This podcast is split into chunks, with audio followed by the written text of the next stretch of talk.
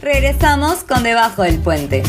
Nos tomamos un break para reforzar los cimientos de este puente que busca conectarte con todos los agentes de nuestra realidad nacional. Seamos puente, compartamos lo que sabemos.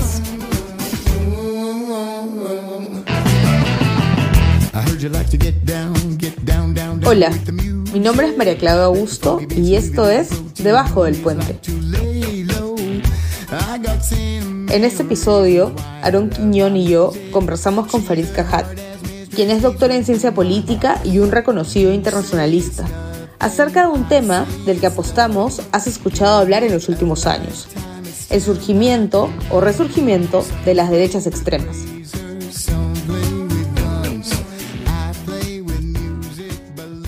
Farid escribió en 2019 un libro que aborda ese fenómeno, y por eso aprovechamos este espacio para pensar algunas definiciones y esbozar algunas ideas sobre el caso peruano. Esta fue la conversación. Hola Farid, ¿qué tal? Bienvenido a Debajo del Puente. Bien, gracias. Gracias por la invitación. Farid, desde hace algunos años se viene discutiendo a nivel global el ascenso de la derecha radical, principalmente luego de la elección de Trump, de Bolsonaro y también del Brexit. En Perú nosotros creíamos o veíamos esta discusión un poco lejana hasta las últimas elecciones. Precisamente esta entrevista está siendo grabada a dos días de los ataques realizados por el Grupo La Resistencia en la presentación del libro del expresidente Sagasti. Y hace un par de semanas, el partido político español Vox ha realizado una gira latinoamericana, incluyendo a Perú, y a reuniones con varios partidos políticos de nuestro Congreso actual. Tú en el 2019 publicaste el libro El Eterno Retorno, la derecha radical en el mundo contemporáneo, donde abordas esos temas a nivel global y por eso queremos conversar contigo tras estas situaciones pensando también en el Perú. Para empezar, nos gustaría iniciar entendiendo los diferentes términos que hoy en día se usan sobre esos nuevos movimientos políticos de derecha. ¿Cómo entender a la derecha radical, la extrema derecha, la derecha populista o el fascismo? ¿Tienen diferencias entre ellas o podrían entrar todos en la misma categoría? Eh, no, creo que se puede hacer distinciones entre ellos. El término más usado en la academia es el de Casmot, eh, que habla de derecha populista radical dice que tiene tres características distintivas. Una, el nativismo. en términos concretos, eso es básicamente el nacionalismo étnico. La pertenencia a la nación se define no por ciudadanía, sino por pertenecer al grupo cultural mayoritario. Eso es una diferencia entre Estados Unidos y Europa por un lado y América Latina por el otro. Porque en Estados Unidos y Europa, cuando hablas de un nacionalismo étnico, el grupo étnico al que te refieres son los blancos, digamos, eh, caucásicos, que son mayoría de la población en Europa y Estados Unidos, pero no en América Latina. Eso es una limitación de la derecha radical latinoamericana. El segundo componente es el autoritarismo. A diferencia del fascismo, digamos, eh, reivindicaba un orden distinto a la democracia representativa, estos grupos dicen trabajar dentro del marco de la democracia representativa, pero tienen una visión punitiva de conductas que consideran, digamos, poco menos que delincuenciales y en general proponen una sujeción a la autoridad de manera vertical, por eso Mott los considera autoritarios.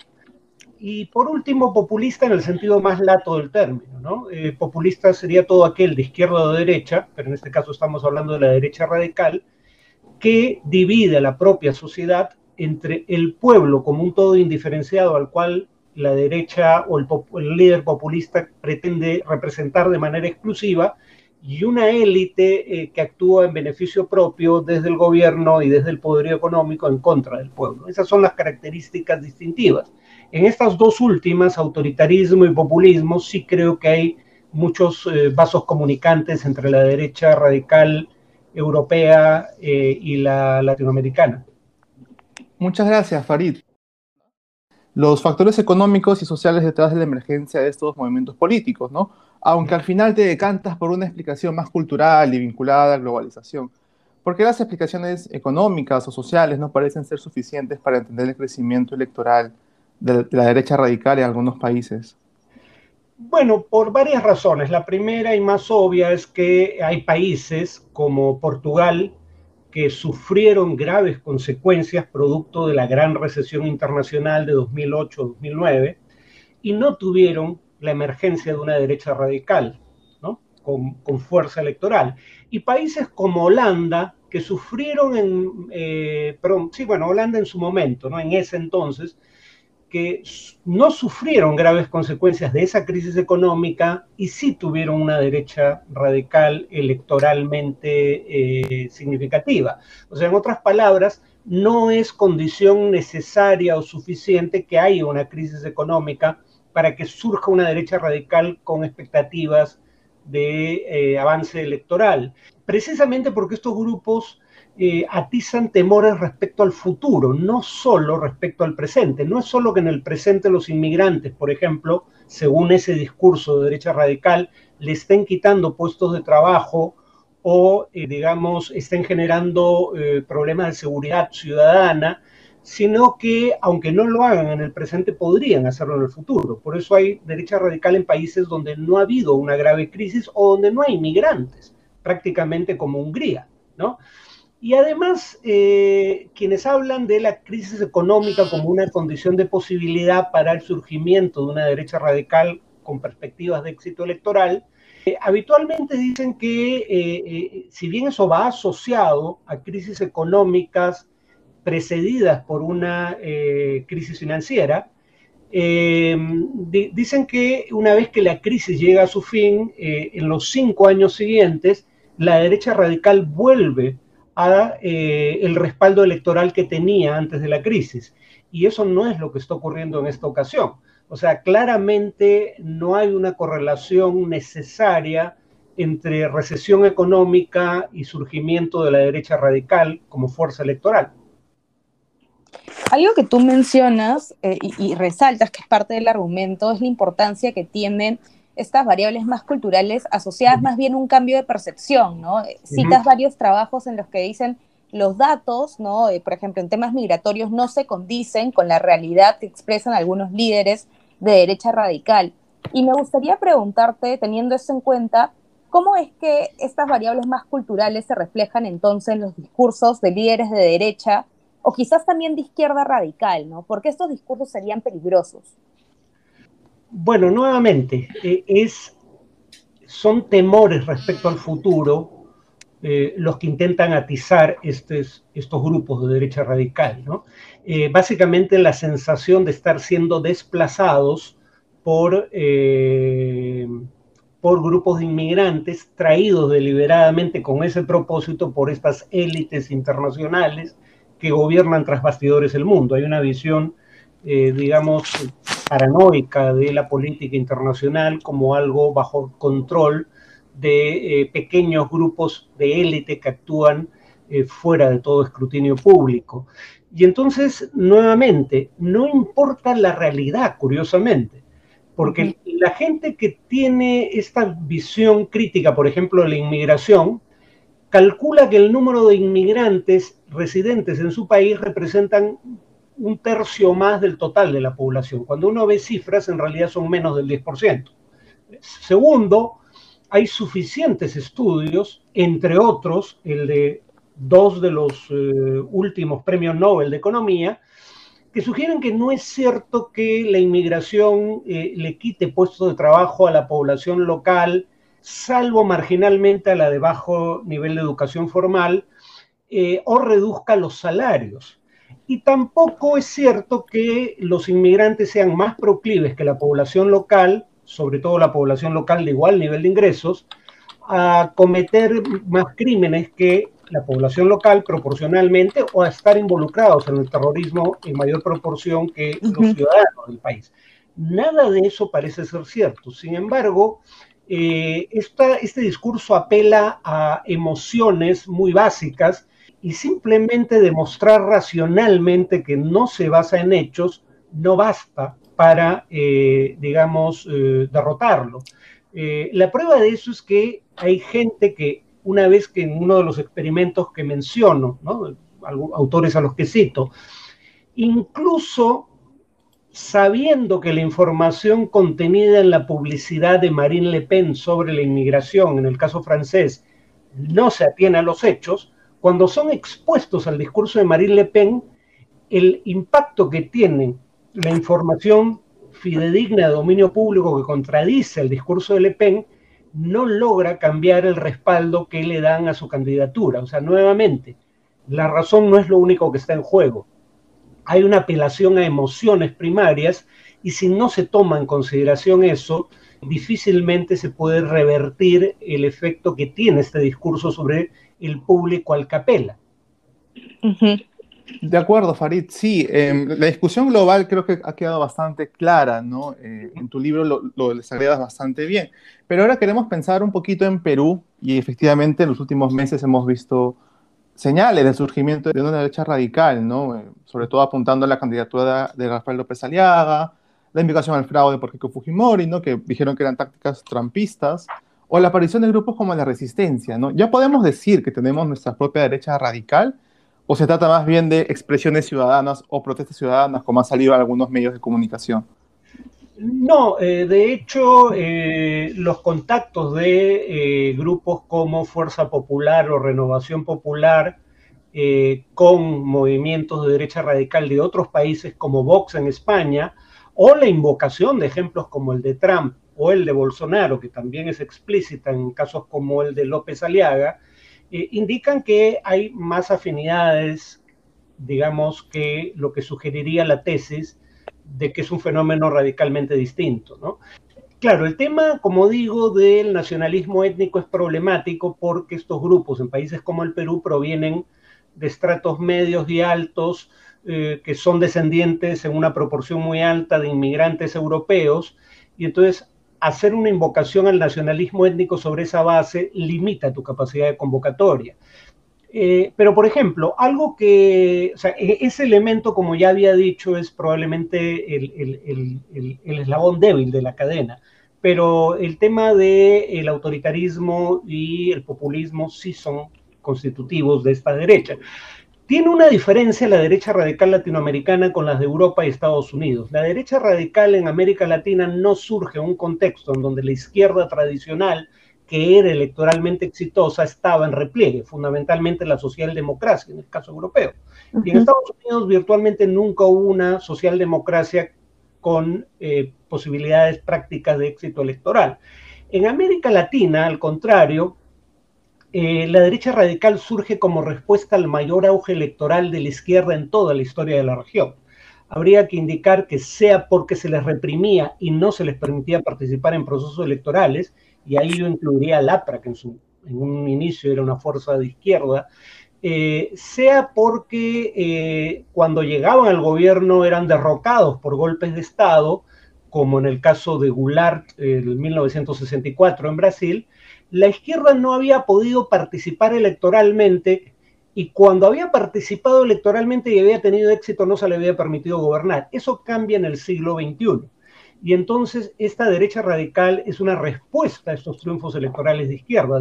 Por eso el componente anticomunista es mucho más fuerte que en Europa o en Estados Unidos, donde el Partido Comunista nunca fue una fuerza significativa. Al margen de que si lo que hubo acá fue comunismo o no, digamos, cuando uno eh, oye a, López Aliaga llamar terrorista y comunista a, Francisco Sagasti, se da cuenta uno de que, bueno, para ellos todo lo que esté a la izquierda del centro, incluso la centro derecha, donde podría perfectamente caber eh, Sagasti, es comunismo, ¿no? Aunque no haya ningún elemento, eh, digamos, fundamentado en los hechos que pudiera justificar eso, ¿no?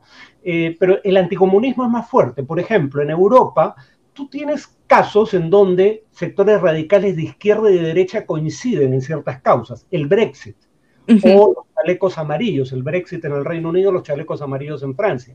Aquí no, porque la derecha radical tiene como enemigo fundamental a la izquierda. Y como digo, incluso para incluso Sagasti para ellos es comunista. Y uno se pone, pregunta algo tan elemental como lo siguiente ¿qué rasgo del gobierno de Sagasti podría parecer un régimen comunista? Pensemos en Cuba o, Corea del Norte. Partido único no había en el Perú. No expropió empresas privadas. No creó ninguna empresa pública. No tenía, no hay división de poderes en regímenes eh, comunistas, ¿no? Eh, porque hay un partido único que es el que controla todos los poderes del Estado.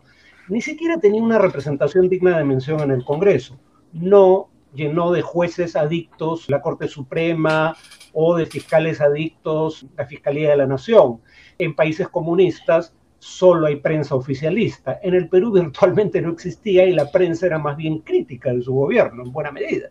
Entonces, no necesita nuevamente tener fundamentos en la realidad, porque repito, hay una visión que linda con la paranoia en torno a estos temas. ¿Y dirías tú que esta paranoia es nueva o quizás podemos decir que nuestros actores políticos, ahora que tienen un respaldo a nivel internacional este, y que han encontrado eh, en, esta idea, o sea, en Castillo, este anticomunismo, se han vuelto más osados, ¿no? Y han vuelto a decir cosas que probablemente siempre han estado en sus discursos. Bueno, sí. En el caso de Castillo, además, a diferencia del caso de Sagasti, donde llamarlo comunista o proterrorista es absolutamente ridículo, en el caso de Castillo había fundamentos para hacer ese tipo de acusaciones. El partido Perú Libre, del cual no era militante hasta la víspera de las primarias, ¿no? se hizo militante simplemente para participar en las primarias porque la ley lo, lo exigía. Pero digamos, el Partido Perú Libre según su ideario y programa, se autodefine como marxista-leninista. Eso es sinónimo de comunismo en cualquier acepción del término. Y algunos miembros de Perú Libre o han hecho apología de miembros de Sendero, como fue el caso del ex premier Bellido respecto a Edith Lagos antes de ser premier, o es el caso del el congresista Bermejo, ¿no? Entonces, por lo menos aquí sí hay que reconocer que, eh, digamos, los temores tenían fundamento. ¿no? Yo siempre supuse dos cosas, ¿no? Una, un intento de viraje autoritario bajo Castillo iba a tener más resistencia que un intento de viraje autoritario bajo Keiko Fujimori, sencillamente porque los poderes fácticos que ya apoyaron el autoritarismo fujimorista en los noventas claramente no habrían apoyado un autoritarismo eh, desde la izquierda, presidido por Castillo. Y estamos viendo hoy que se dan a conocer chats de dirigentes de la Sociedad Nacional de Industrias. Eh, el empresariado, eh, digamos, no solo no apoyaría eh, un viraje autoritario de Castillo, sino que todavía hay miembros del empresariado que están buscando vacarlo del cargo las Fuerzas Armadas ya hicieron un acto de insubordinación que pasó desapercibido, el pronunciamiento contra el canciller Béjar por parte de la Marina, sin pasar por el filtro del Ministerio de Defensa.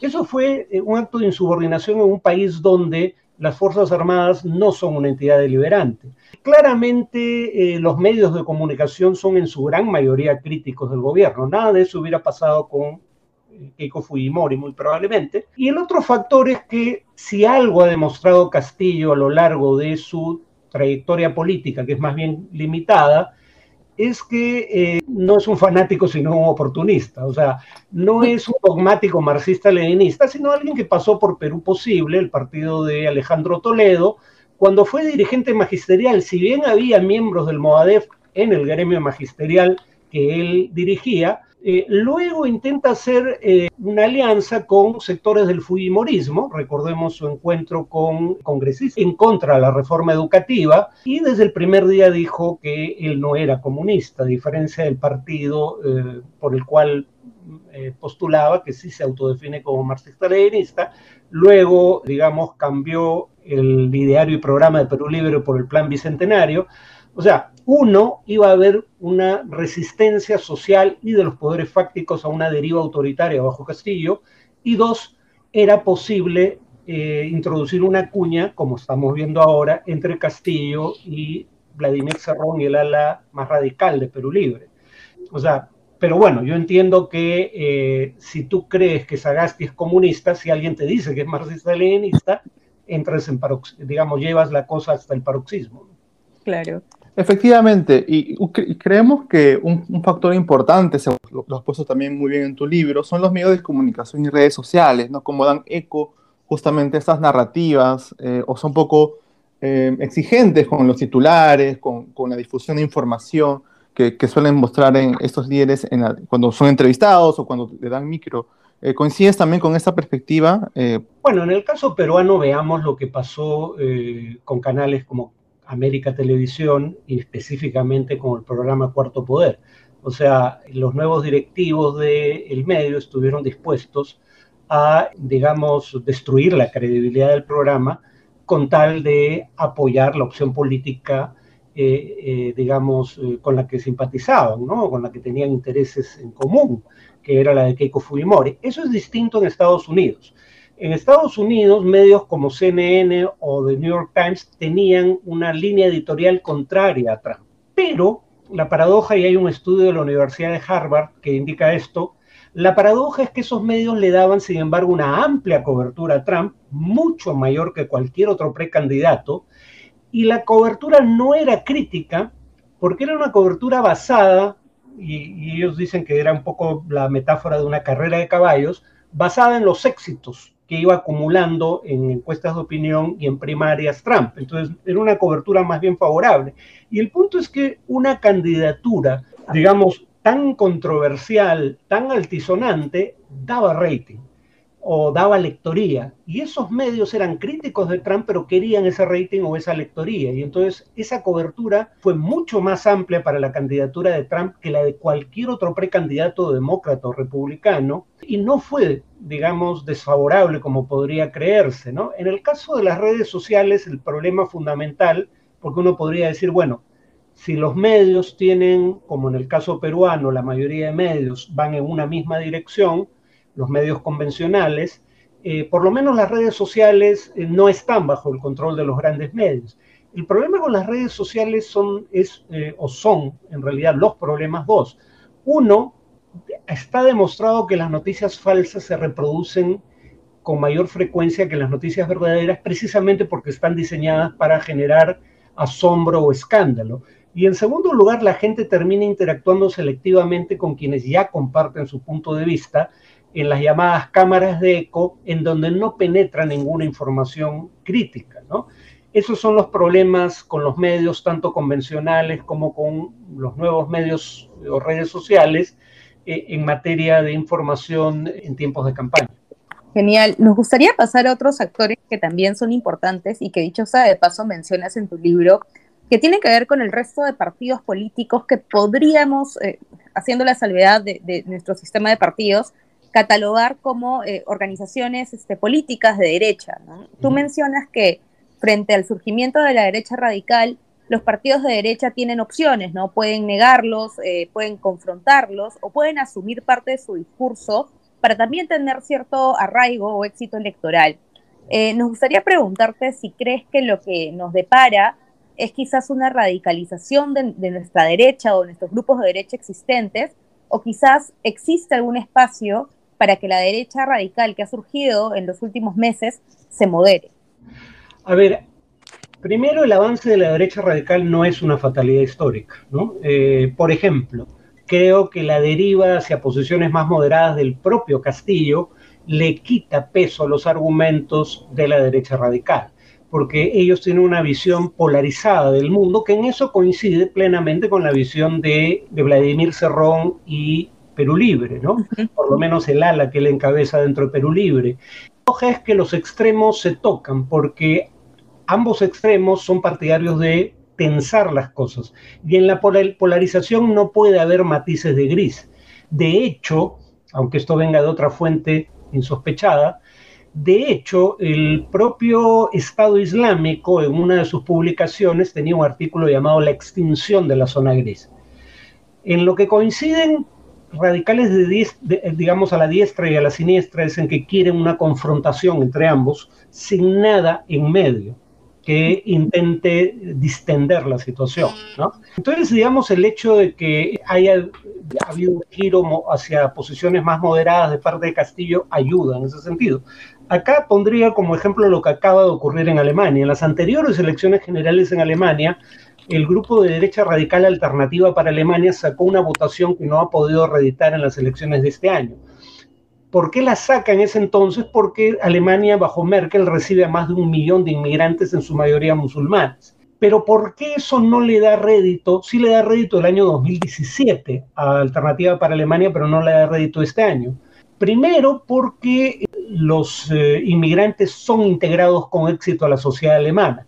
No se puede decir que producto de esa inmigración haya habido aumento de, por ejemplo, la delincuencia o de la violencia política.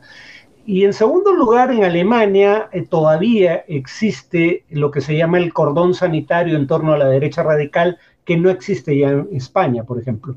O sea, en, en Alemania era claro que sin importar los votos que sacara la derecha radical, claro, siempre y cuando no tuviera mayoría propia en el Parlamento, ningún otro partido democrático iba a hacer alianza con la derecha radical para formar gobierno. Y eso eh, ayuda, esos dos factores ayudan a entender por qué su participación electoral disminuyó en esta elección. Muchas gracias, Farid. Ahora queremos pasar a otro punto. Quizás esa sea la pregunta más difícil por la diversidad de respuestas y por ser un proceso en curso. Pero, ¿cómo podemos abordar esa situación si nuestros amigos o familiares parecen inclinarse ante este tipo de propuestas políticas? Bueno, por un lado ayuda el contexto político, aunque todavía hay miembros cuestionables en el actual gabinete, ha habido un viraje significativo, ¿no?